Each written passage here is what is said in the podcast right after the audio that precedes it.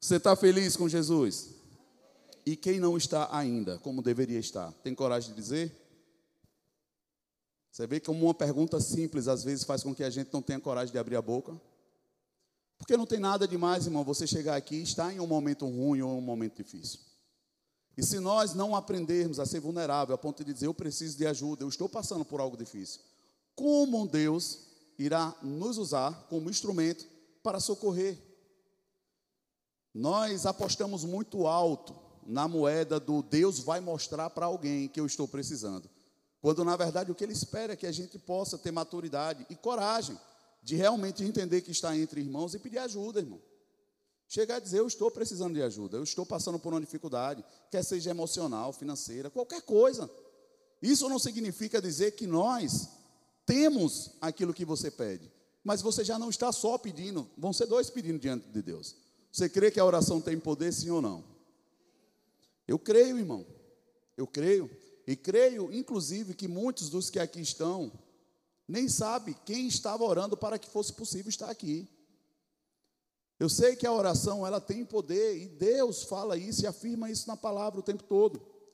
Nós precisamos nos engajar com pessoas em oração, não para pedir para nós, não é sobre isso.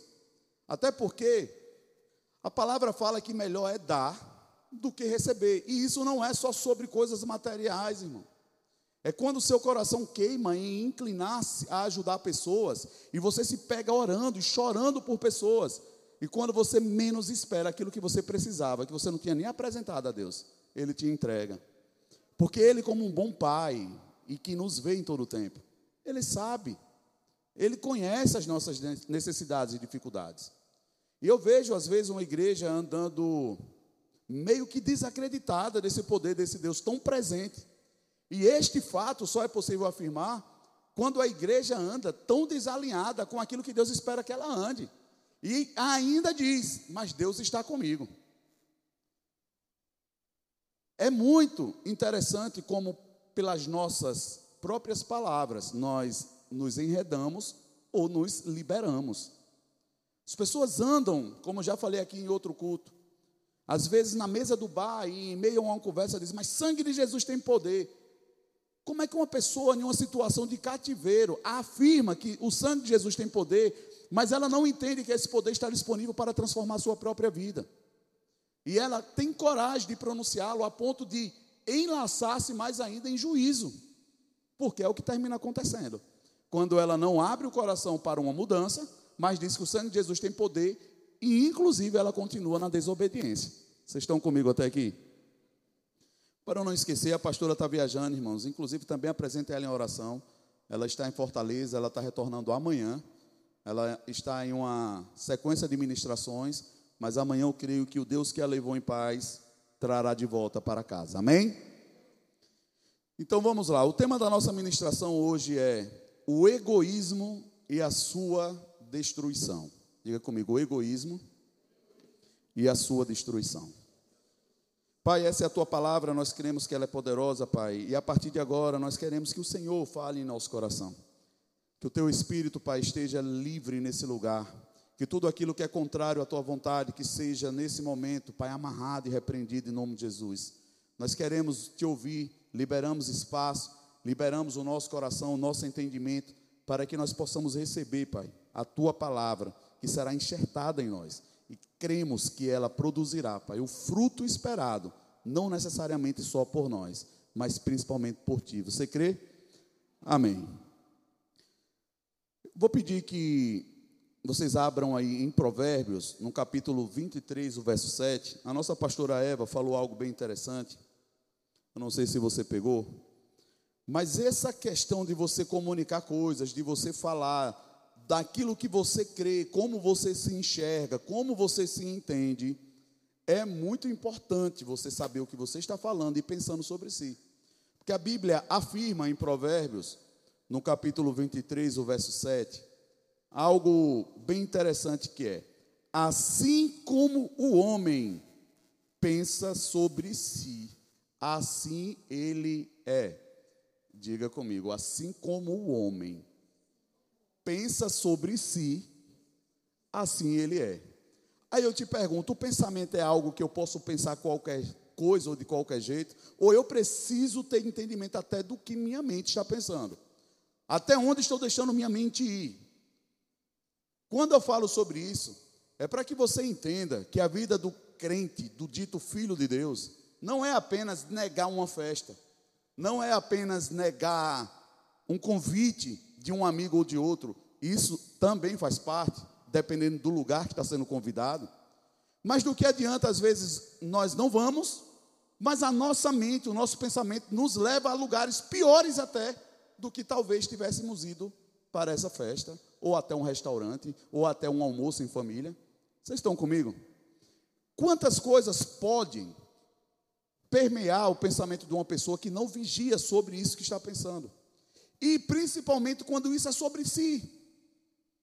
Quando a pessoa se vê a pulga do carrapato, quando a pessoa olha e não acredita no seu potencial, não acredita que algo possa mudar, não acredita que Deus está olhando para ela. É tanta coisa construída em um pensamento que ela termina se tornando essa pessoa.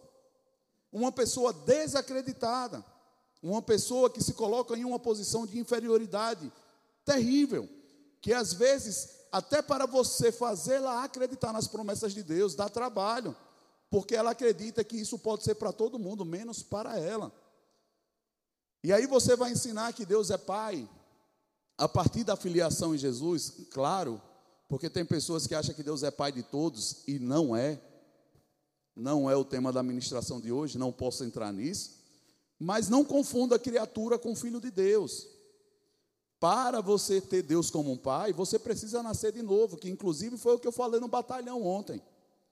E muitos se perdem em um detalhe básico, que se você enxerga ele ao contrário, você vai ter um efeito contrário. Quando você entende apenas que precisa aceitar Jesus para você não ir para o inferno, você está entendendo certo ou errado? Me ajude. Eu dou spoiler antes, aí fica todo mundo aí com medo de responder. Mas não é, irmão. Estão apresentando Jesus por muito pouco. E me perdoe-o por muito pouco. O objetivo dele não foi morrer naquela cruz para que eu e você não fosse no inferno. O objetivo dele ter morrido na cruz foi para que eu e você pudéssemos ter direito de ser chamados filhos de Deus. E os filhos de Deus não vão para o inferno. Mas estão fazendo do inferno a pregação principal, quando na verdade é a filiação o que importa. Foi por isso que Deus enviou Jesus. O objetivo dele era que nós pudéssemos voltar para eles como filho. E filho de Deus, por receber a herança da vida, não vai para o inferno. Você entende que a forma como algo possa ser pensado ou apresentado muda todo o contexto. Por isso que tem pessoas que não aceitam Jesus quando você vai apresentá-lo. Dois motivos eu acredito que sejam os maiores. O primeiro, penso eu, pelo um pouco do que eu tenho vivido. Antes da pessoa aceitar Jesus da sua vida, através da sua vida, ela precisa aceitar você. Ela precisa, no mínimo, abrir o coração para você. Esse é o primeiro ponto. E segundo, você apresentar Jesus para alguém, falando sobre o dia que ele for morrer, ainda que nós não saibamos se hoje ou amanhã ou daqui a cinco segundos, a pessoa não está pensando na morte dela. O que a pessoa está pensando é na vida. Ela quer viver. Aí você diz, tá, mas aí se você morrer, você vai para o inferno. Isso não entra no coração de uma pessoa endurecida, irmão. É difícil de se entrar. Até porque, imperceptivelmente, por suas obras, ela mesma está se matando e faz isso livremente. Agora, se você falar sobre a filiação, o desejo de Deus, o sacrifício que ele empenhou, entregando o seu único filho, para nos abrir um caminho para voltar para ele, aí você talvez comunique a ele sobre a ferida que ele mais tem, que às vezes é a ausência da paternidade. Ele entende que Deus, como Pai, ainda que o nosso, tenha nos abandonado, às vezes, Deus está fazendo e fez de tudo para nos receber como filho. Só quem está vivo, diga amém. Pensando nessas coisas, irmãos, o pensamento que nós temos que ter, ele precisa ser muito bem aplicado. Porque, vez por outra, você vai ser roubado e vai ser sugerido que você pense o contrário. Por isso que é importante você ter a palavra ou caminhar com alguém que conheça para que quando ela lhe comunique algo, você diz: não, não é assim que Deus pensa. Não é assim que Deus fala, não é isso que tem como promessa. Porque tudo é construído, as coisas não podem e não devem acontecer da noite para o dia, ainda que Deus possa fazer algumas. Um milagre, Deus pode fazer, mas normalmente as coisas acontecem em um processo, em uma caminhada, em uma construção, para que eu possa ter consciência do que está fazendo. Ser crente não é ser abduzido, não é ser aleluiado, que anda pelo meio da rua sem saber o que está fazendo. Muito pelo contrário. Paulo fala que é necessário que nós apresentemos ao Senhor um culto racional. Eu sei o que eu estou fazendo, sei por que estou fazendo. É algo intencional do meu coração, com base e com fundamentos, não por desespero e não por emoção. Eu preciso amadurecer a ponto de ter um caminho sólido, como a Bíblia fala que a fé é um firme fundamento. O meu caminho em meio à fé, ele é firme, porque eu tenho razão, eu tenho conhecimento do que estou fazendo e por quê. Eu posso ouvir um amém? Por muito não ter sido apresentado isso na igreja há muito tempo, as pessoas ficaram um pouco desconectadas da força que precisa ser empenhada, da luta que o cristão enfrenta, de como lidar com as dificuldades. O imediatismo, irmão, e o egoísmo entrou forte demais na nossa cultura. Entrou forte demais. E quando isso entra na igreja, é algo destrutivo, porque até as nossas orações ficam desconectadas do que Deus espera que a gente ore. Por isso que a palavra fala que muitos pedem e poucos recebem. Porque pedem mal, pedem para os seus próprios deleites. As pessoas estão mais preocupadas em chegar a Deus para serem supridas das suas faltas do que chegarem a Deus por gratidão por tudo que Ele já fez. Aí eu faço uma pergunta para a congregação, já sei até a resposta, mas eu não gostaria que você respondesse, eu gostaria que você pensasse antes de responder. Quando eu chego e pergunto, tudo que você já recebeu de Deus, já está bom? É maravilhoso, sim ou não? Aí todo mundo diz, sim. Amém, glória a Deus. E por que não consegue descansar nisso? Por que não consegue chegar diante de Deus dizendo: Senhor, o que o Senhor já me deu, a vida, o sacrifício, a oportunidade de estar vivo hoje. Não tem preço para isso, Pai. Eu sou grato por isso. Nós começamos a chegar diante de Deus, reivindicando, questionando as faltas que temos, como se fosse alguém que não tivesse nada e estivéssemos alheio a um Deus todo-poderoso que pode me entregar e responder o que eu preciso. Forma de ver errada. Forma de querer coisas que ainda que possam sim, e creio que vão acontecer, mas não acontece do jeito que eu quero, não é imediatista. A única coisa que acontece imediata, que até hoje eu, eu vejo na Bíblia, é o novo nascimento. Ele acontece imediatamente.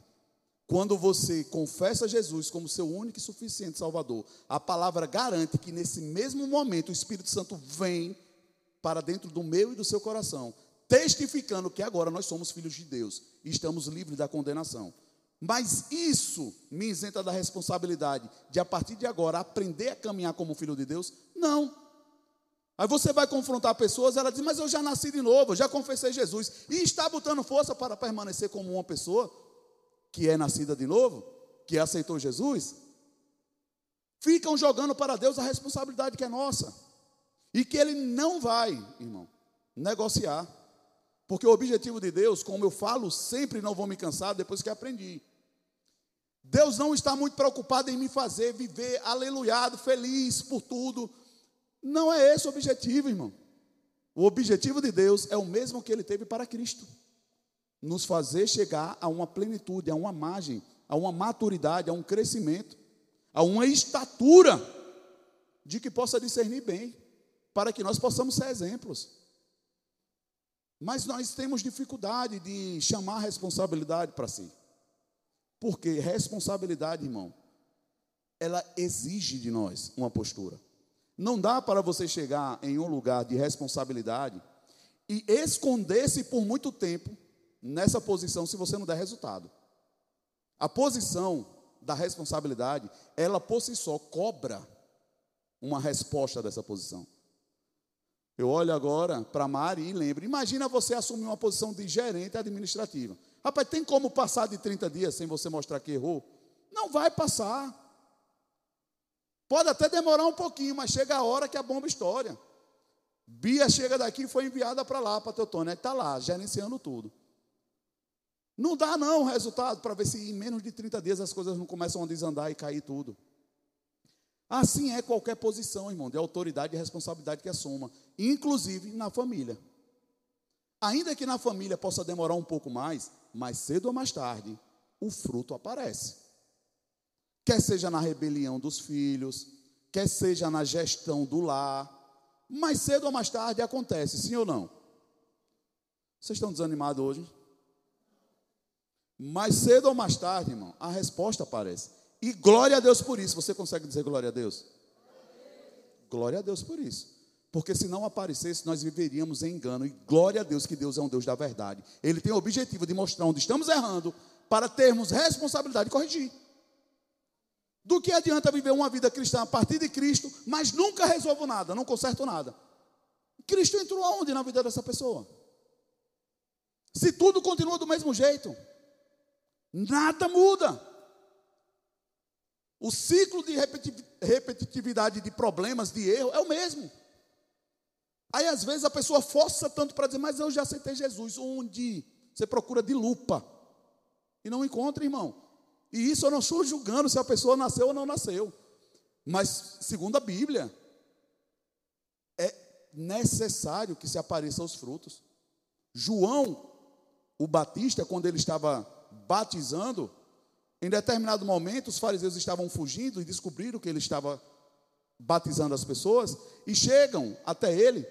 E ele denuncia na hora quando eles vêm raça de víboras. Quem ensinou a vocês a fugirem da ira vindoura? Arrependam-se, ou melhor, disse, vão, pois antes de dizerem que é alguém em Cristo, que estão preparados para algo, vão produzir fruto de arrependimento primeiro. Se nós nos provássemos mais, não precisaríamos ser provados pelos outros. A palavra fala que se nós nos julgássemos, nós não seríamos julgados.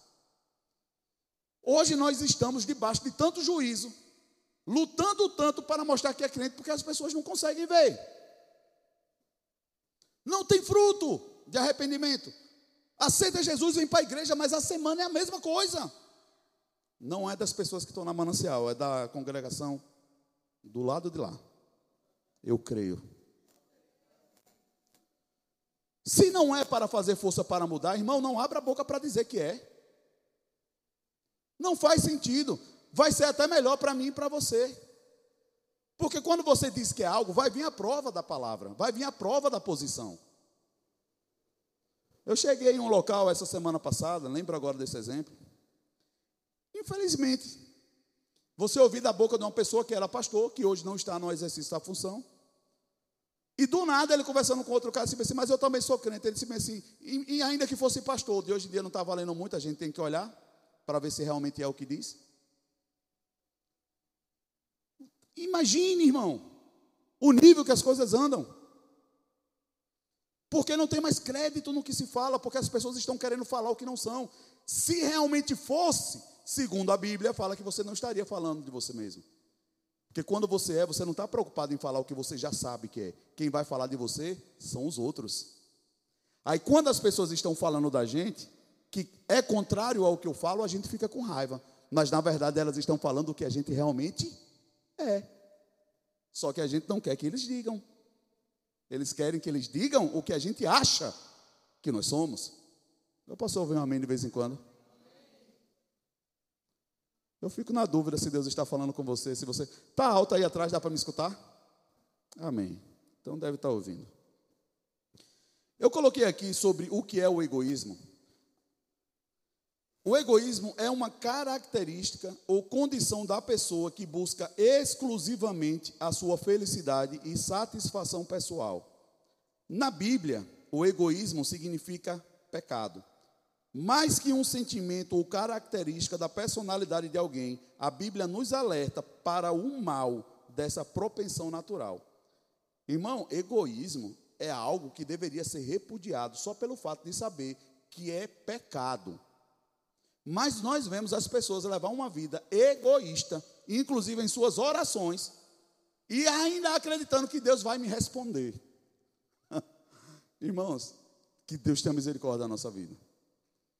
Até para abrir a boca para orar, a gente deveria pensar umas 300 milhões de vezes se a gente tem alguma coisa a pedir a Deus. Se realmente a gente deve abrir a boca para pedir. Ou se é melhor chorar ali nos pés dele, Senhor, eu não sei nem se eu devo abrir a boca.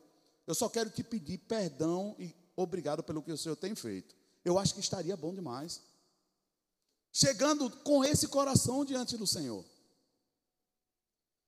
Eu penso que o maior nível de realmente de autoridade, como Jesus fala, que é aqueles que servem, aquele que serve será o maior, aquele que está disponível para servir. Irmão, porque não tem como, quando a pessoa é verdadeira e está disponível a servir, não tem como você esconder essa pessoa. Que o fruto começa a vir, começa a vir, começa a vir, começa a vir. Aí você tenta esconder a pessoa, você não consegue mais. Era o que Jesus estava dizendo, irmão. Não fique preocupado. Vá servir. O maior será aquele que serve. Porque é Deus quem faz a pessoa grande, não é a pessoa que está querendo fazer. Inclusive, já te oriento, se você quer fazer para ser visto, você está fazendo um caminho contrário. Nem vá. Nem vá, porque vai dar errado. Aquilo que poderia ser bom vai terminar vindo como efeito rebote e vai nos lançar no chão. Mas se você está fazendo simplesmente pelo desejo e interesse e entendimento do id, que inclusive na Bíblia tem um dos ai, ai de mim. Ainda bem que não é ai do irmão. É ai de mim se eu não pregar o evangelho. Ai de mim, irmão. Tem um ai aí na frente. Ai de mim se eu não pregar o evangelho. Aí eu pergunto, irmão, sério mesmo? Não precisa me responder. Mas se todos agora recebessem a notícia de que nos faltava pouco tempo de vida, abrisse um telão e Deus dissesse bem assim: tem X pessoas para você ganhar para Jesus, que eu deixei como autoridade para você nesse tempo. Você ainda não fez. Mas quantas pessoas você já ganhou para Jesus, seria acrescido um dia na sua vida para fazer essa obra que falta? Você teria muito tempo para fazer essa obra? Vocês estão comigo, irmão? Pastor, mas ainda tem minha família toda para eu ganhar. Mas você já ganhou quantos? Aí aparecesse o telão no céu, zero. E aí? Além de você ter consciência de que não fez o que Deus esperava e contava com você para alcançar sua família, você agora está sabendo, mas nunca, nunca tinha feito. Então não é se é a família, se é o vizinho, se não é, não é ninguém. É porque nós não entendemos ainda o ID. Porque se eu entendesse que tem um I no ID, eu estava fazendo isso. Sim ou não, irmãos? Sim ou não? Aí eu te pergunto, quem lembra? Muitos já devem ter visto essa ministração. Por que, que Jesus precisou ser beijado por Judas? Por que, que precisou? Acho que alguém falou aí já.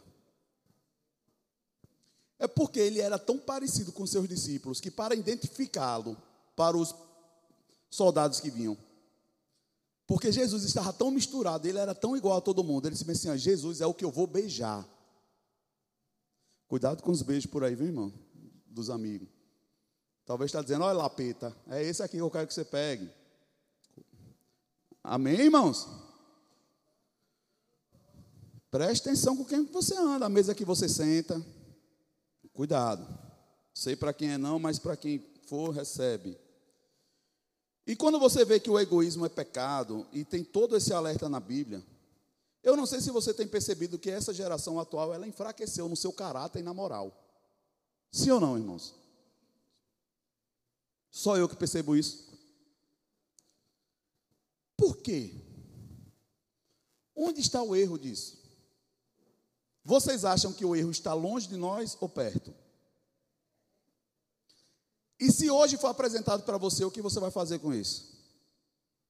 Vai acrescentar mais um peso no juízo, do não estou fazendo e não vou, ou nós vamos pedir, Senhor, tem misericórdia, porque eu quero fazer, eu quero corrigir. Irmão, nós estamos perdendo a guerra.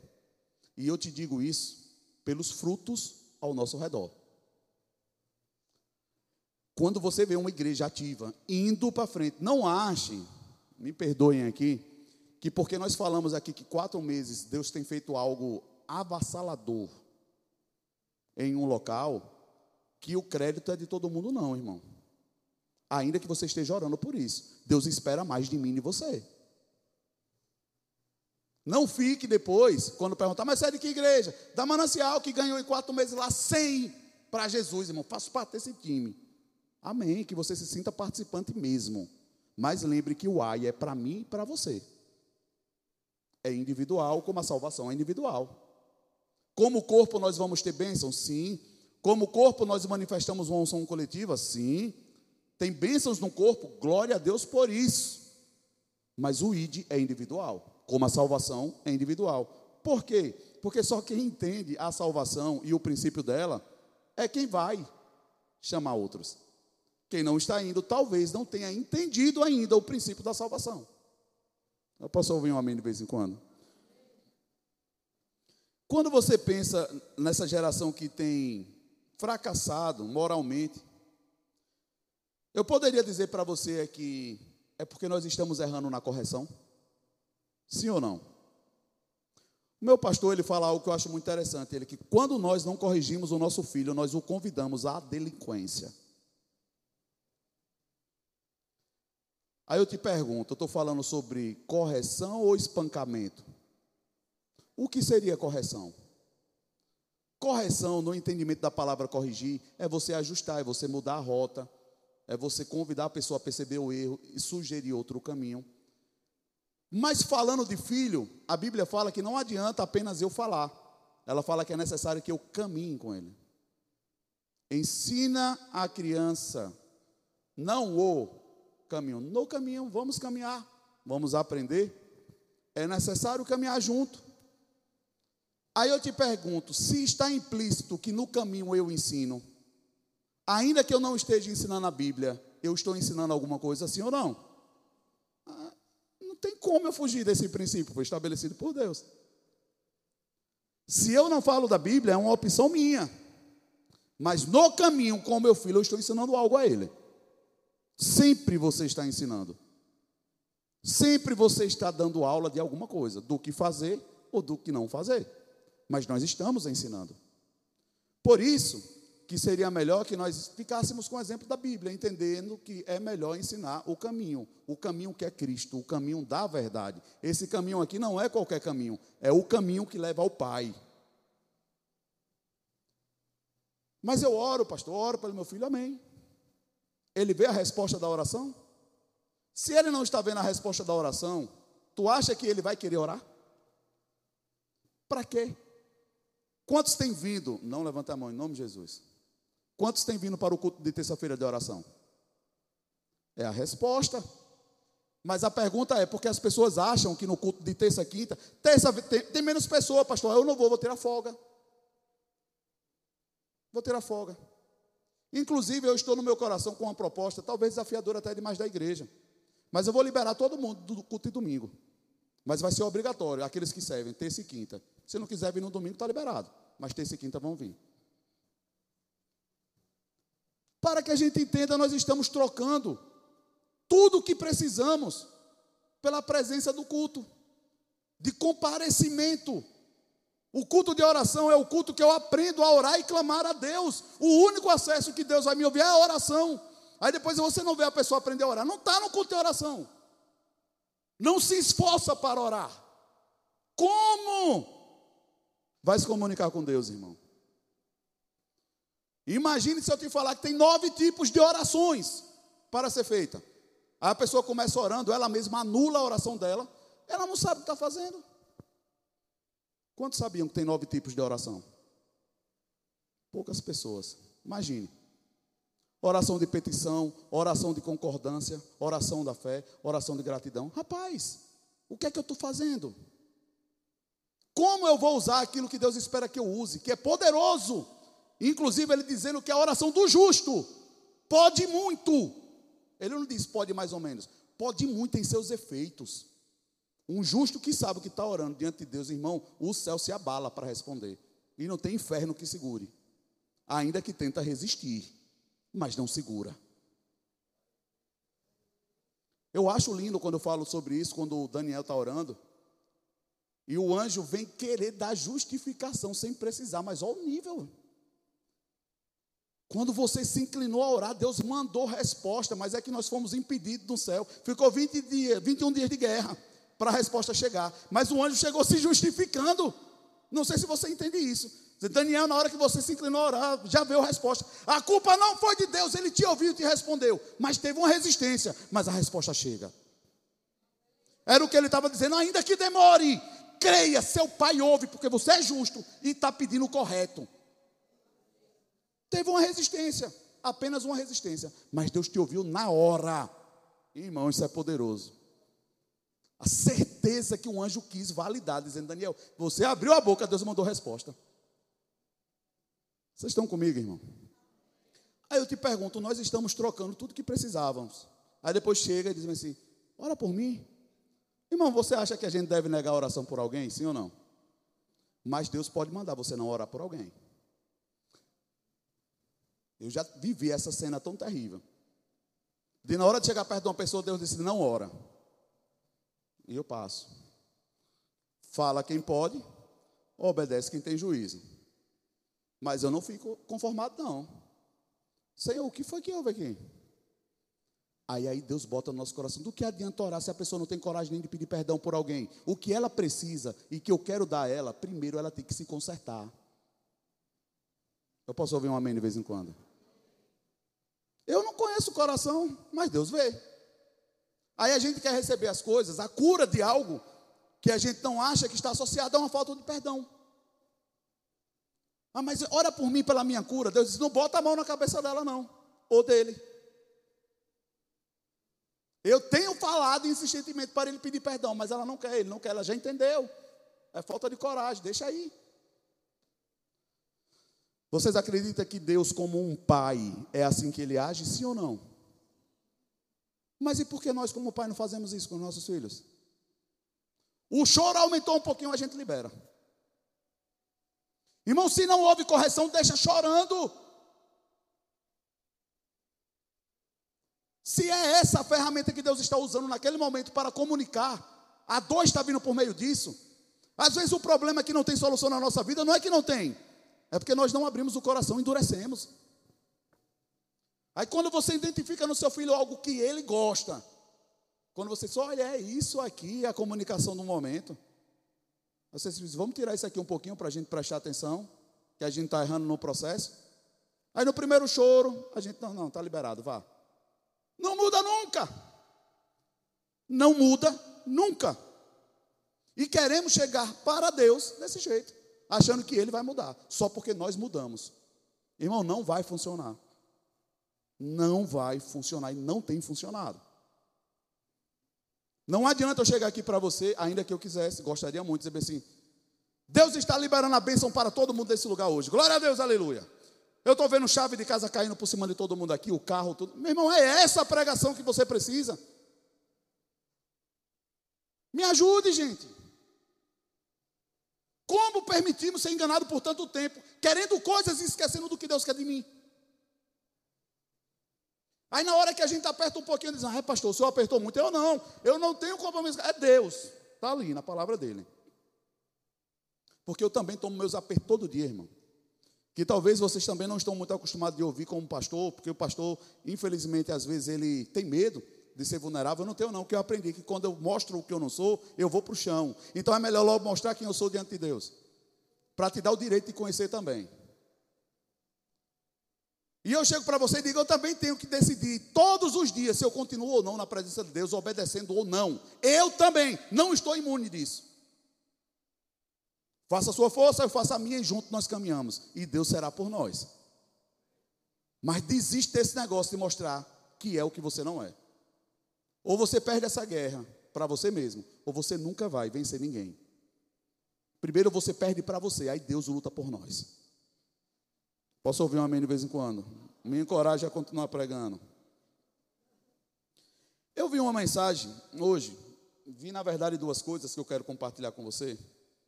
Eu vou pedir que o Henrique coloque aqui, por favor, essa primeira. Meu pastor postou algo bem interessante hoje. Eu estava lá meditando quando eu abri o Instagram e eu vi essa, essa foto lá.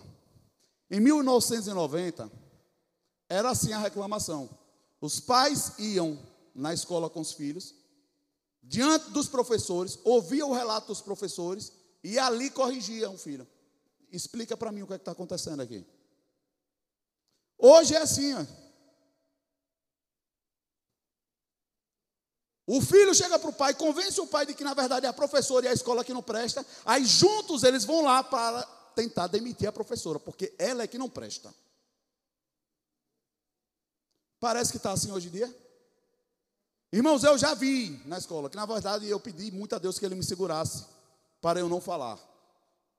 Uma mãe muito enganada sobre o que estava falando, dizendo: é perseguição sobre meu filho, só pode ser.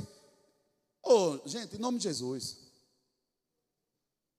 Uma mãe se prestar o papel de falar isso na frente do filho, achando que está ensinando o correto, ela está ensinando ele a dissimular e a manipular o resto da vida. Porque toda vez que alguém se levantar contra ele, ele vai dizer: a culpa não é minha, é de alguém. Estão me perseguindo. Se você não tem interesse em corrigir, irmão, como você vai amar a Deus que ama corrigir o filho dele? Não vai. Eu perguntei aos homens, algumas mulheres que estavam lá ontem também, que graças a Deus também inclinaram o coração para Jesus e o aceitaram.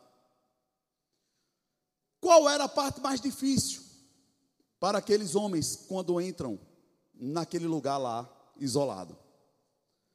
Eu vou falar para vocês, porque eu já sei qual é a resposta, por isso que eu perguntei a eles e vou deixar claro para vocês.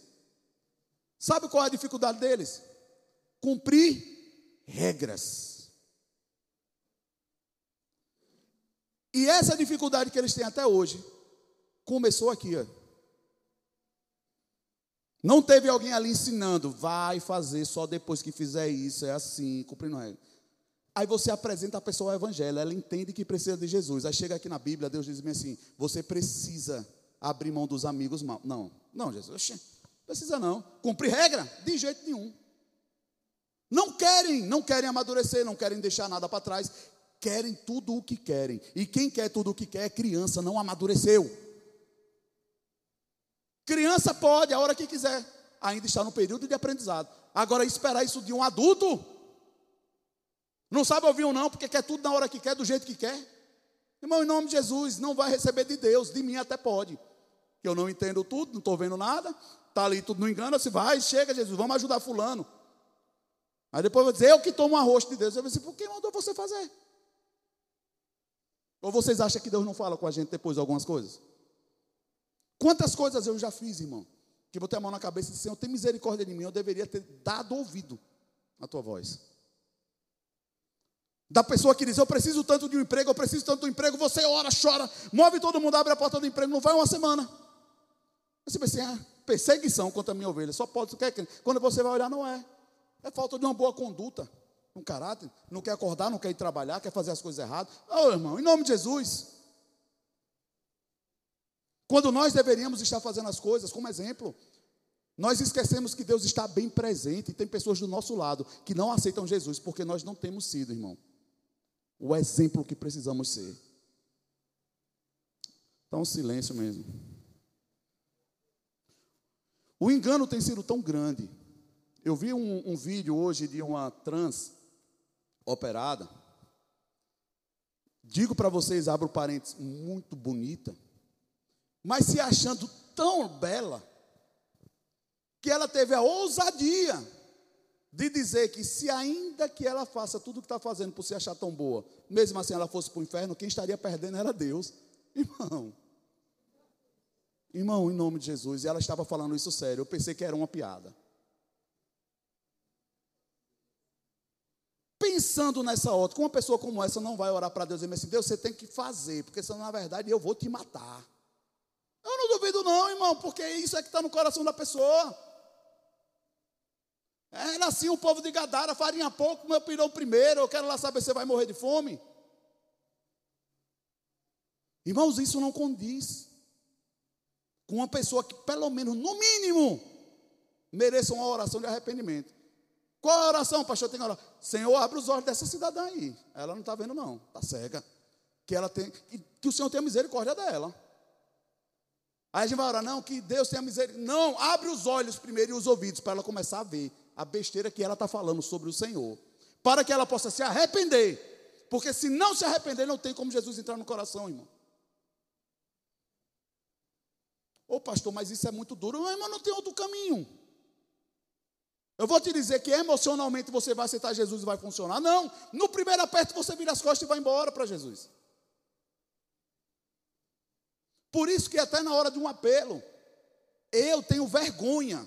Só quando o Espírito Santo me convence a ficar insistindo.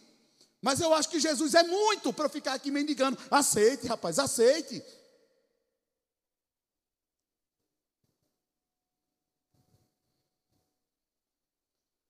Aleluia. No meu tempo eu ouvia muito meus pais dizerem e falar coisas que eu não entendia, mas eu acreditava como verdade. Eu andava com meninos que tinham mais condições e tal. Aí às vezes você vai caminhar com alguém que tem uma condiçãozinha maior, mas a sua família não tem. Aí quando você volta, eu tinha um sonho que era inclusive a nossa pastora irmã Eva me deu essa condição depois de velho de visitar esse ambiente, mas era fazer parte da hípica daqui de Aracaju.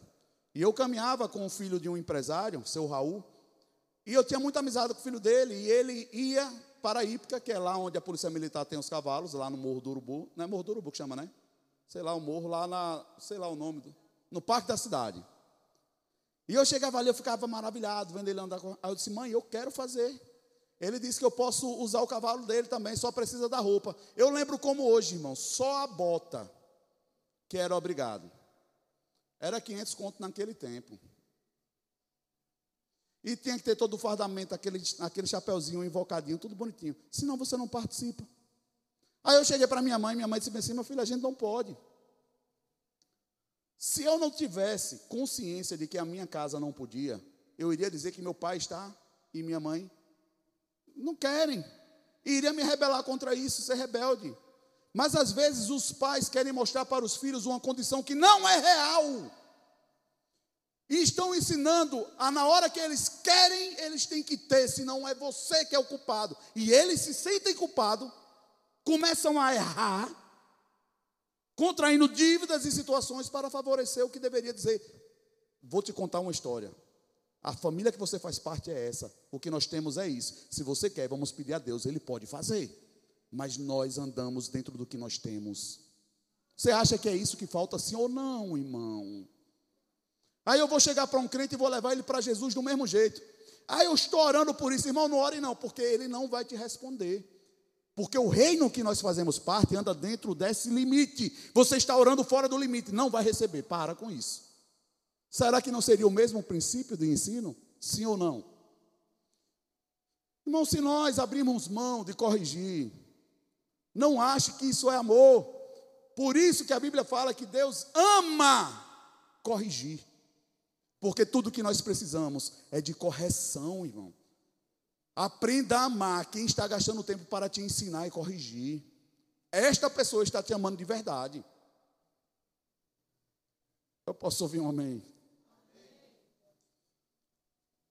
A palavra fala em Provérbios, no capítulo 13, o verso 22, que o homem de bem deixa uma herança aos filhos de seus filhos. Pastor, por que o senhor está falando nesse quesito? Irmãos, nós estamos fazendo parte da geração que nem para esperar plantar uma fruta e ela crescer, para provar do fruto, eles querem, eles querem a planta enxertada. E falando sobre uma planta enxertada, para quem não conhece, é uma planta que foi manipulada para dar um fruto precocemente. Ela está sendo manipulada, ainda que o fruto venha, ela não tem estrutura. Eu estou manipulando a estrutura dela. Eu comprei, eu comprei um pé de laranja que no tempo, inclusive de jambo, minha prima ficou doida quando ela viu que é a nossa história de Maceió era jambo branco. Quem já comeu jambo branco? Rapaz, jambo branco acho que só tem em Maceió mesmo. Né? Não, tem, conhece também? Tem lá em Minas? Na Bahia, não, a Bahia tem um roxo, tem um branco também. Amém. Eu nunca vejo da Bahia, eu vejo aquele roxinho São Gonçalo mesmo. É... Eu peguei um pé, irmão, era desse tamanho aqui, é daqui para aqui assim. Ele colocou para mais de 10 jamba. Eu disse, não é possível. Não é possível. A laranja era um talo. que eu tive que apoiar as madeiras, porque ela colocou uma laranja desse tamanho. Eu disse, mentira que esse fruto está ruim. Quando eu abri que chupei, eu disse, muito bom. Mas do que adianta você entregar um fruto bom que na hora que você solta você cai? Porque ela não tem estrutura para segurar. Frutos precoces sem estruturas, por egoísmo. Hoje, quando nós não entendemos que antigamente os nossos avós criavam uma condição para que os netos e filhos sobrevivessem. Ele começou lá atrás plantando. Aí quando nós chegamos no sítio, na fazenda, vê uma árvore grande, a gente não sabe nem quem foi que plantou, não dá valor. Primeira coisa que ele diz, eu vou arrancar para botar uma piscina aqui. Irmão, falta de entendimento, de honra. Se nós não entendemos o que estamos deixando, estamos deixando algo muito ruim para essa geração.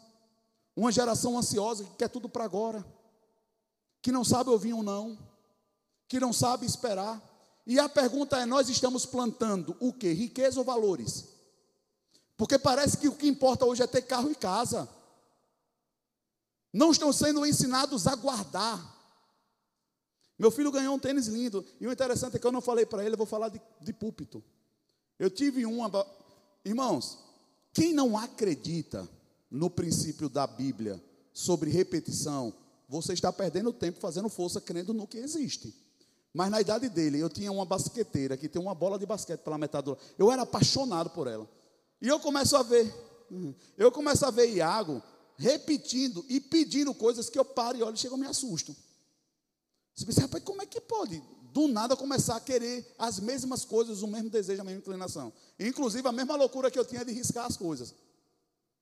Ele pegou o tênis que a avó deu, que era a paixão dele.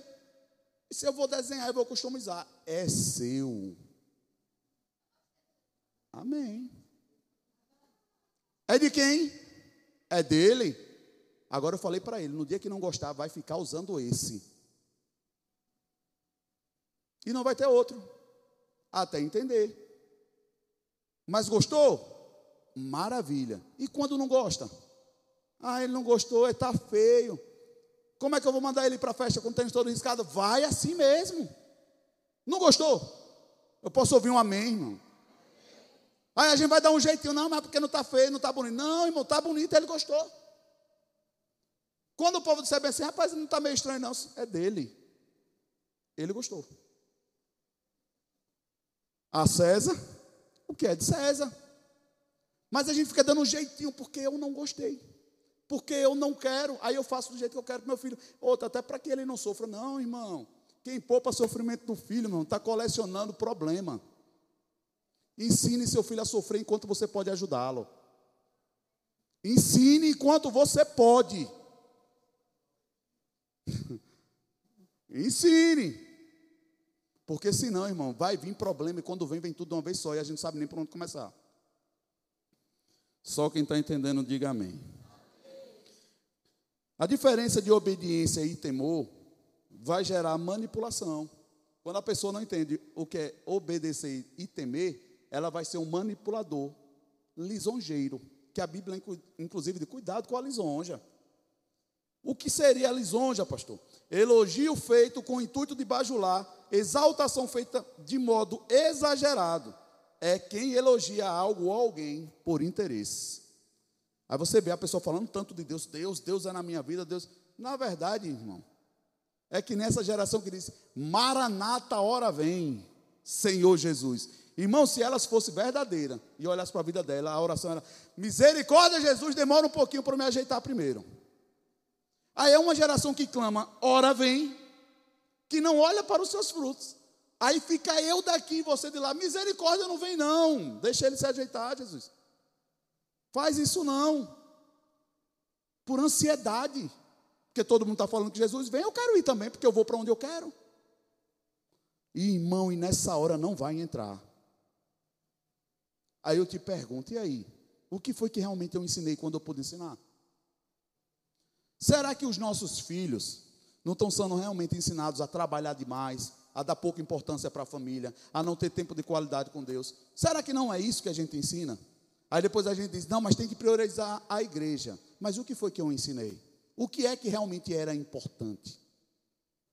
Irmãos, é por isso que eu digo, eu não estou falando para você deixar de trabalhar, mas nós precisamos muito de Deus para que nós possamos transmitir que, ainda que trabalhemos muito, a importância maior está na família e em Deus.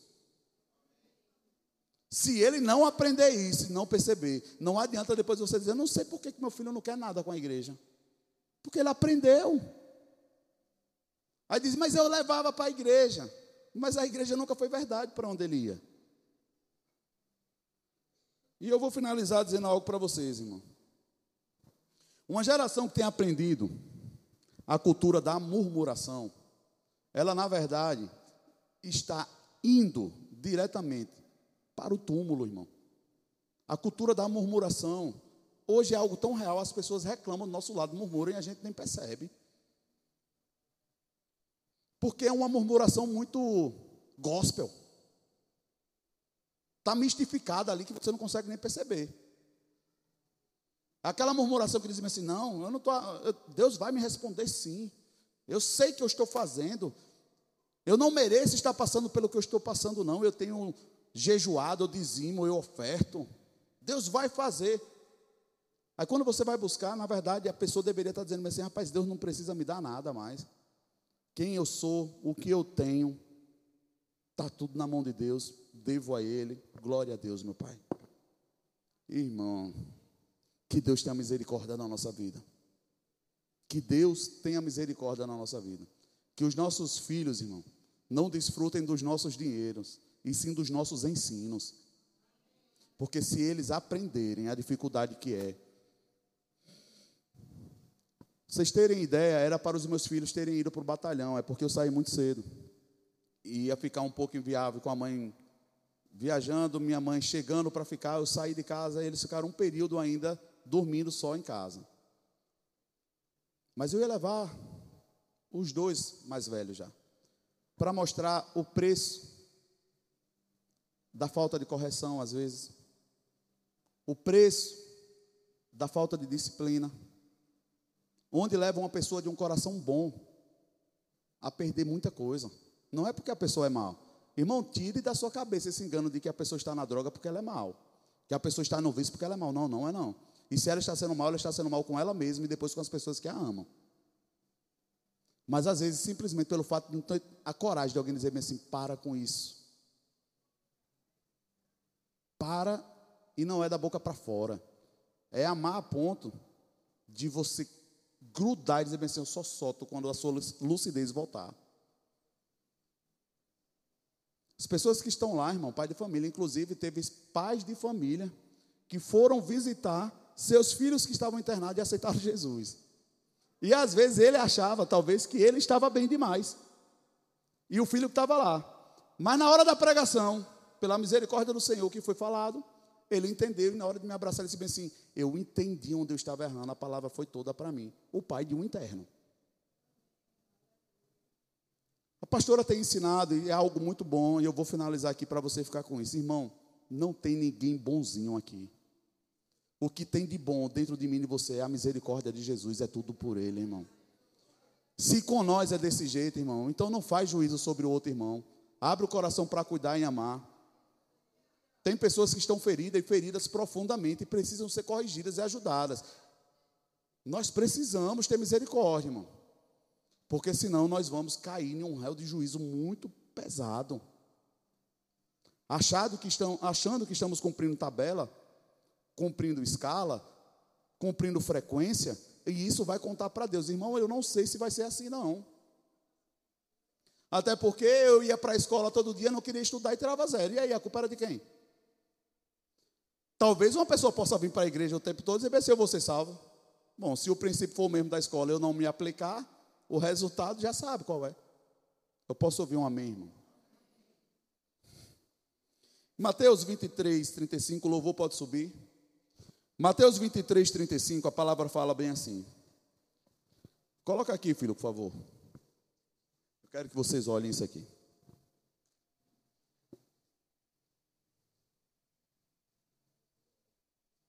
está aqui? Eu vou ler aqui para não demorar. Mateus 23, 35, a palavra fala: E dessa maneira sobre vós recairá todo o sangue justo derramado na terra, desde o sangue do justo Abel até o sangue de Zacarias, filho de Baraquias, a quem matastes entre o santuário e o altar. Opa, tem algo muito interessante aqui. Vamos ler então o que é está acontecendo aqui. O que é que estava acontecendo aqui, gente? Se você olhar lá para cima, está até marcado aqui na minha Bíblia, no verso 23, o verso 25, o verso 27, o verso 29 começa com um ai. Ai. O verso 27 fala bem assim: Ai de vocês, mestres da lei e fariseus hipócritas, vocês são como sepulcros caiados bonitos por fora, mas por dentro estão cheios de ossos e de todo tipo de imundície, cheio de morte por dentro. Por fora estava tudo arrumadinho, mas dentro a motivação era morte. Aí ele continua no 30. E dizem: se tivéssemos vivido no tempo dos nossos antepassados, não teríamos tomado parte com eles no derramamento do sangue dos profetas. Isso são os crentes da época, falando com Jesus.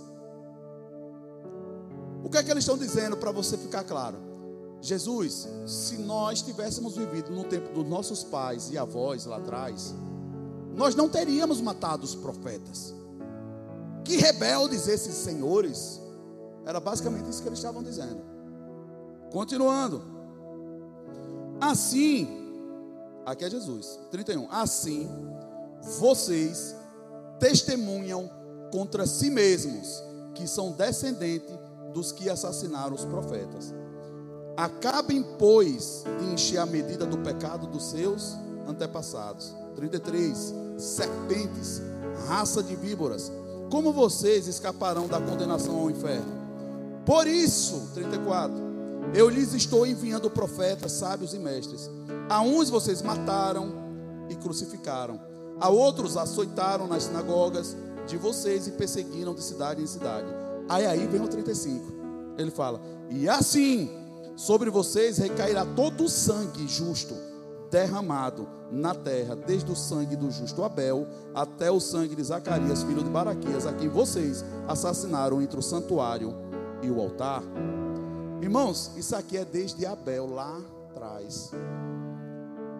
Deus está dizendo assim: vocês não só matariam, como inclusive matarão.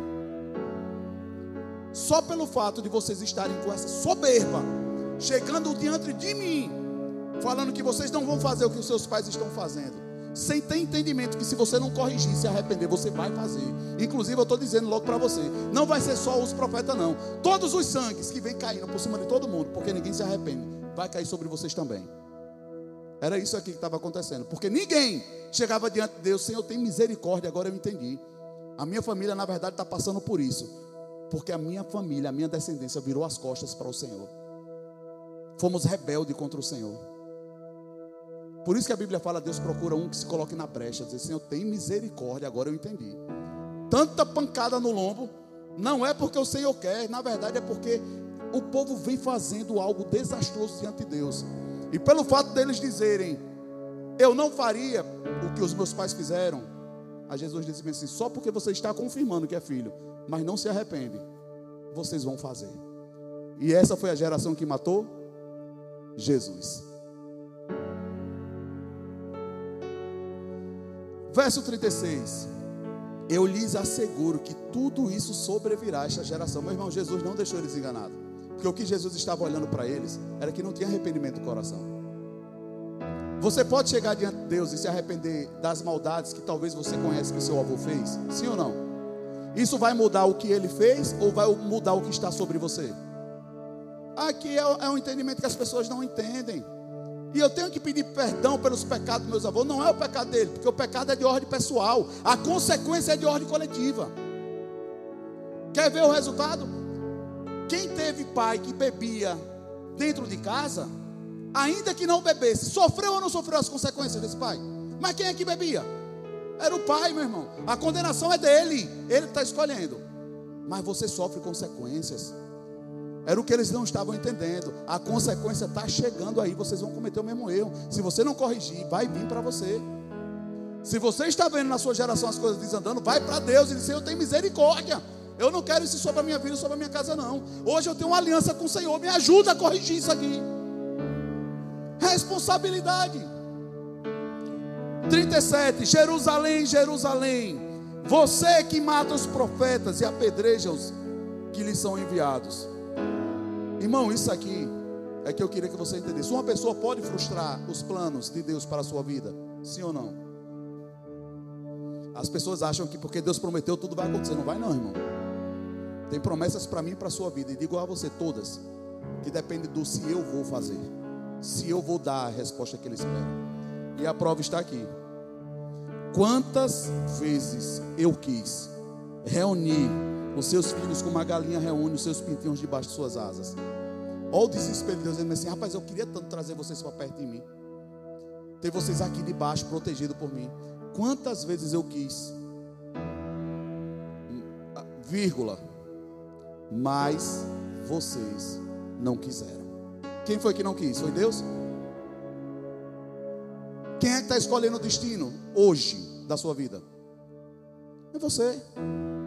Aí eu te pergunto: o que é que está ruim? Precisa continuar ruim? Não, vamos corrigir. O que é que realmente está acontecendo? Pastor, mas eu não entendo.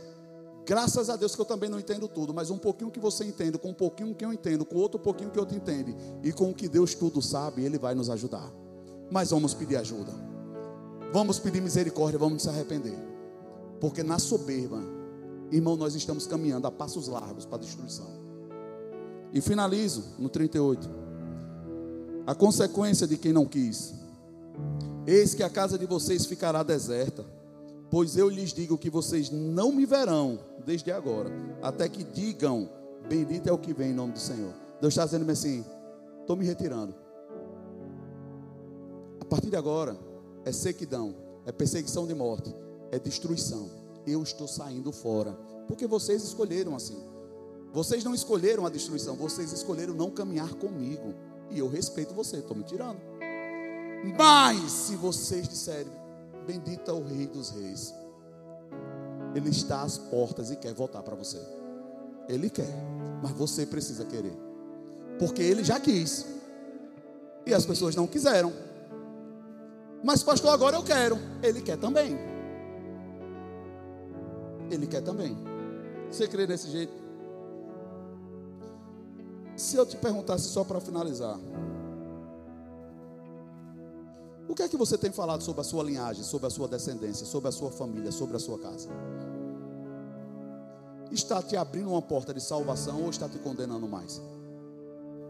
Está trazendo Jesus para perto ou está fazendo com que ele saia? Irmãos, caminhando com a pastora Tânia, e a gente rodou e ouvi muita história.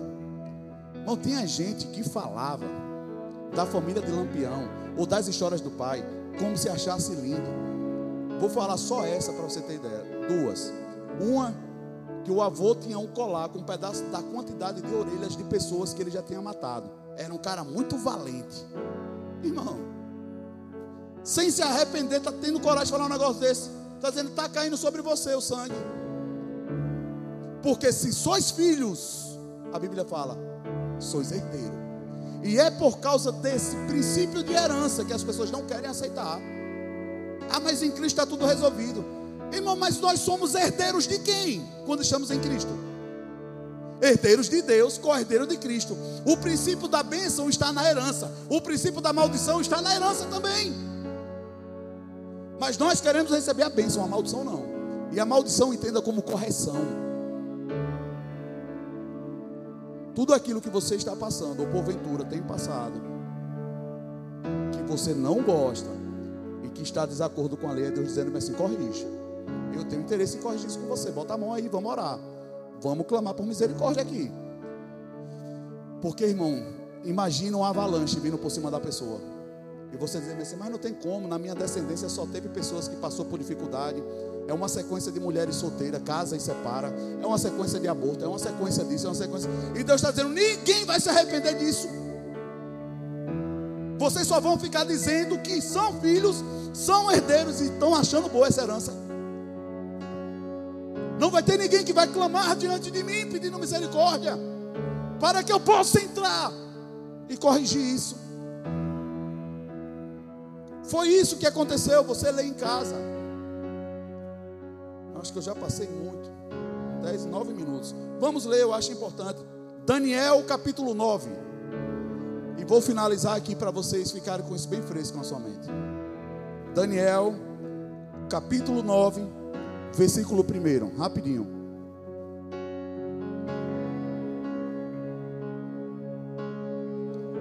Senhor, tem misericórdia do teu povo. Daniel 9, verso 1. Daniel, filho de Xerxes, da origem Meda, foi constituído governante no reino Babilônia. No primeiro ano do seu reinado, eu, Daniel, compreendi pelas Escrituras, conforme a palavra do Senhor dada ao profeta Jeremias, que a desolação de Jerusalém iria durar 70 anos. Isso aqui tinha sido algo que tinha acontecido antes, Daniel. Deus tinha dado um decreto ao profeta: se vai todo mundo para o cativeiro, por causa da rebeldia, por causa da desobediência e da idolatria de vocês, vai todo mundo para a Babilônia. Está todo mundo de castigo. É aquela profecia que todo mundo não sabe e diz amém, glória a Deus. O que há de vir, virá e não tardará. O povo, amém, aleluia. Mas aqui o negócio estava caindo por cima do lombo do povo. Porque ninguém acreditava que tal juízo podia vir sobre Jerusalém. Aí o profeta diz: Olha, não adianta mais, chegou uma medida diante de Deus, e o que há de vir virá, e não tardará, a correção já está vindo. Vocês vão de castigo para a Babilônia. Se fugir, morre no meio do caminho. Ou seja, vai para o castigo de bom grado, se quiser sobreviver. Foi assim que Deus falou com o povo. Foram para a Babilônia. Aí Daniel está lendo e diz: Foi aí que eu compreendi por que, que eu era aquela geração que estava lá. Ou seja, ele já estava lá, mas ainda era pequeno, não estava entendendo muita coisa. Ele não estava sabendo porque é que ele estava debaixo do cativeiro, porque é que ele estava preso ali. Aí a Bíblia fala: agora eu compreendi, era um tempo de 70 anos que nós estávamos de castigo. E a Bíblia continua: por isso me voltei para o Senhor, verso 3. Me voltei para o Senhor Deus com orações e súplicas, em jejum, em pano de saco e coberto de cinza. Orei ao Senhor, ao meu Deus, e confessei: ó Senhor Deus grande e temível, que mantém a sua aliança de amor com todos aqueles que o amam e obedecem aos seus mandamentos. Cinco, nós temos pecado, Pai, e somos culpados. Temos sido ímpios, rebeldes e nos afastamos dos teus mandamentos e das tuas leis. Não temos ouvido os teus servos, os profetas, que falaram em teu nome aos nossos reis, aos nossos líderes e aos nossos antepassados e a todo o povo dessa terra. Senhor, tu és justo e hoje estamos envergonhados, sim, nós, o povo de Judá e de Jerusalém, de todo Israel, tanto os que estão perto como os que estão distantes, em todas as terras pelas quais nos espalhastes por causa da nossa infidelidade para contigo. Ó Senhor, nós e o nosso rei, nossos líderes e nossos antepassados estamos envergonhados por termos pecado contra ti. O Senhor nosso Deus é misericordioso e perdoador, perdoador, apesar de termos sido rebeldes não temos ouvido, Senhor. Nosso Deus, nem obedecemos às leis que nos destes por meio dos teus servos, os profetas. Todo Israel tem transgredido a tua lei, se desviou, recusando a te ouvir. Por isso, diga comigo, por isso, as maldições e as pragas escritas na lei de Moisés, servo de Deus, têm sido derramadas sobre nós, porque temos pecado contra ti. Tu tens cumprido as palavras faladas contra nós e contra os nossos governantes trazendo-nos grande desgraça debaixo de todo o céu. Jamais se fez algo como o que foi feito em Jerusalém. Irmão, ninguém dizia que Jerusalém, a cidade santa, ia ser colocada no chão. Por isso que as pessoas não acreditavam. Deus disse: eu vou, eu vou julgar Jerusalém. Estão se achando santo demais. Mas a idolatria está no meio de vocês. O que há de vir, vai vir. O juízo já está decretado. Era isso aqui. O desespero, as pessoas não acreditavam que Deus teria coragem de julgar o seu povo. Estavam brincando com Deus. Aleluia. 14. Não. 13.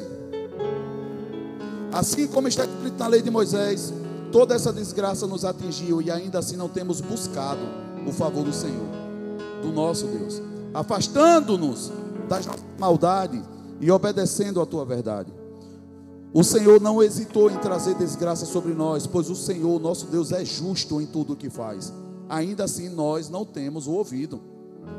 Ó Senhor, nosso Deus, que tirastes o teu povo do Egito com mão poderosa e que fizestes para ti um nome que permanece até hoje. Nós temos pecado e somos culpados. Agora, Senhor, conforme todos os teus feitos justos, afasta de Jerusalém, a tua cidade, do teu santo monte, a tua ira e a tua indignação. Os nossos pecados e as nossas iniquidades dos nossos antepassados fizeram de Jerusalém e do teu povo motivo de zombaria para todos os que nos rodeiam. Ouve-nos, nosso Deus, as orações e súplicas do teu servo, por amor de ti, Senhor. Olha com bondade para o teu santuário abandonado. Inclina os teus ouvidos, ó Deus, e ouve. Abre os teus olhos e vê a desolação da cidade que leva o teu nome. Não te fazemos pedido por sermos justos, mas por causa da tua grande misericórdia. Irmão, 16 versículos, o povo só reconhecendo misericórdia. Nós que viramos as costas, Senhor, tem misericórdia de nós. Pecamos, Pai, tem misericórdia. Hoje eu entendo. Sabe o que, é que vai acontecer? Deus vai responder essa oração e vai livrar o povo do cativeiro. O povo vai sair de lá. Deus vai tirar o povo dele de lá e vai restituir Jerusalém. E Jerusalém é levantada de novo. Jerusalém, Jerus, lugar, Salém, de paz. O lugar de paz só volta a reinar na minha e na sua vida quando nós reconhecemos que estamos pecando contra Deus. Não queira paz, fazer que nem diz a pastora Eva, todo como é, mal acabado, não, irmão, não vai funcionar. Ô pastor, mas aí eu tenho culpa. Do... Irmão, se é filho, é herdeiro, não é que você é culpado, porque a culpa é de fator pessoal. A culpa é de fator pessoal, mas traz consequências. Uma família que foi gerada com um pai que talvez estivesse no tráfico. Irmão, ele vai, sofre uma perseguição e morre lá no tráfico. Tu acha que isso vai trazer dano para a família, sim ou não? A criança vai crescer desprotegida. Aí sabe o que é que acontece? Ele vai buscar um pai, onde é que ele acha? No tráfico. Porque na verdade ele quer julgar a morte do pai. E aí começa cada vez pior, coisa pior, pior, pior. É assim. Porque não para para entender e talvez não tenha um ensino dizer, tem misericórdia, meu Deus. Meu pai foi por um caminho contra o Senhor. Matou, roubou, enganou pessoas. Eu não quero esse caminho, Senhor. Tem misericórdia de mim. Eu me arrependo pelo que meu pai fez, entendendo que sou filho dele. Mas eu não vou seguir esse caminho. Eu quero seguir o caminho da obediência. Eu quero o Senhor, Pai. Me ajuda, eu me arrependo disso. Bota o sangue de Jesus sobre a minha vida, meu Pai. É assim que faz. Aí eu te pergunto: é muita arrogância na oração ou é mais humilhação? Povo arrogante que nós somos, egoístas, que só queremos orar para pedir um carro, um emprego, tudo. Mas nunca tem coragem de dizer: Senhor, tem misericórdia. Estou todo atrapalhado aqui. Só o fato de estar vivo já é uma bênção. E pela besteira que eu venho fazendo, era para estar morto já. Mas o Senhor tem tido misericórdia de mim, Senhor. Posso ouvir um amém? Aí eu te pergunto, depois de tudo que foi ministrado, o que é que você vai clamar a Deus? Qual vai ser a nossa atitude depois de hoje? Irmãos, eu nunca falei com tanta verdade sobre esse assunto nessa igreja. Porque eu não sei se a gente chega até amanhã. Mas entenda como os profetas que falaram, Deus está me usando hoje para te dizer: ou você se arrepende hoje, ou você repete amanhã. Clama por misericórdia, irmão. Clama por ajuda. Não ache que pelo fato de você ter feito alguma coisa lá atrás e até hoje não deu errado, que não pode dar amanhã. Pede hoje misericórdia ao Senhor. Para que Ele nos livre, dessa consequência miserável de virar as costas para Deus, de sequidão, de perseguição de morte, de escassez, de esterilidade. Tudo que faz não prospera, não gera, nada vai para frente. Por isso que o povo estava sendo zombado. Se Senhor é a tua cidade, que leva o teu nome, estão zombando da gente, Senhor. É a mesma coisa que eu tenho sentido peso no coração sobre a igreja. Pai, é a tua noiva. Estão zombando da gente porque nós estamos vivendo de qualquer jeito, dizendo que somos crente. Tem misericórdia do teu povo, Senhor. Nos desperta. Se você não tinha motivo para orar, agora você tem. Essa é a oração que devemos fazer. Perdão, Senhor, tem misericórdia. Não sou melhor do que meu pai, não, Senhor. Nem da minha mãe, não. Hoje, na verdade, eu tenho o Senhor comigo e por isso eu sei que eu posso mudar. Mas se dependesse de mim, eu faria até pior.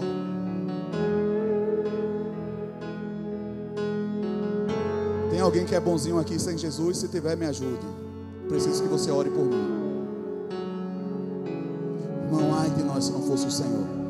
Olhe para o seu irmão e diga: ai de nós se não fosse o Senhor. Ai de nós se não fosse o Senhor. E foi numa palavra como essa ontem que o pai que talvez estava tão certo de que o filho ele entendeu que ele tinha participação naquela condição que o filho estava. E se levantou, irmão. Ai aí eu digo para você, aí o inferno perde. Porque quando você vê o pai aceitar Jesus e o filho aceitou, e os dois estão chorando, abraçando, aí a Bíblia fala em Malaquias que converteria o coração do pai ao filho, do filho ao pai, e com isso ele traria cura sobre as asas do Espírito Santo e a terra não seria amaldiçoada. É necessário essa correção. Eu ouvi de um jovem ontem, pastor, mas eu já saí daqui, eu sou crente, eu já me batizei, eu fiz isso e fiz aquilo. Mas fui pedir perdão à minha mãe, ela não aceitou, ela não me perdoou. Eu disse: chora por ela. Eu disse: como assim, pastor? Eu disse: porque se ela não te perdoar, ela vai para o inferno. Tira esse orgulho do seu coração de que ela precisa te perdoar. Que ele estava reclamando, porque ele merecia o perdão. Irmão, o perdão que você espera, se a pessoa não te der, chora por ela, porque é ela que vai estar em maus lençóis, irmão. Não empina o nariz, não, querendo com orgulho que a pessoa te perdoe. Não, irmão, não é isso não. Se for por aí, nós não entendemos o Evangelho. E eu disse a ele: Você ama sua mãe, você quer o perdão dela, chora por ela. Mas chore enquanto você puder, toda lágrima que você tiver, para que o coração dela endurecido seja tocado pelo Senhor, para que você possa abraçá-la e dizer: Mãe, eu te amo, perdoa. Mas ele estava reclamando porque a mãe não o perdoava. Depois de ter feito tudo de errado que fez. Se você não merece, nem eu mereço. Mas o Senhor entrou na minha vida e na sua. Se não entrou no da sua mãe, vai entrar. Mas não muda a rota. Se a pessoa não te perdoar, chora. Não fica com raiva, não, chora. Porque na verdade é ela que está precisando mais do que você agora. Quantos receberam essa palavra? Vou pedir que você fique em pé. Não vou me delongar mais. Irmãos, que o Senhor tenha misericórdia da minha e da sua vida. Que o Senhor nos ajude a salvar aqueles que Ele espera que nós sejamos a boca e a mão que vá até essas pessoas. Irmão. Não dá mais para a gente fingir, fazer cara de super crente, de super salvo, de que está tudo muito bom, irmão. Irmão, não está bom. Não está bom, não. Não está bom. Quantas pessoas eu gostaria de estar vendo nesse momento aqui nesse culto? Só o fato de não estar aqui meu coração desespera. Porque Deus não me mostra onde estão. Ele não me mostra tudo e graças a Deus por isso. E eu fico, Senhor, onde é que está? Senhor, tem misericórdia. Porque fulano não está aqui? Porque ciclano não está aqui? Será que eles fraquejaram, Senhor? Será que foram para, para a mesa do bar? Onde é que estão, Senhor? Em vez de você abrir a boca e dizer, ah, fulano tem faltado muito culto, por quê, Senhor? Tem misericórdia dele. Vamos chorar pelos nossos irmãos. Se é que nós entendemos que são irmãos.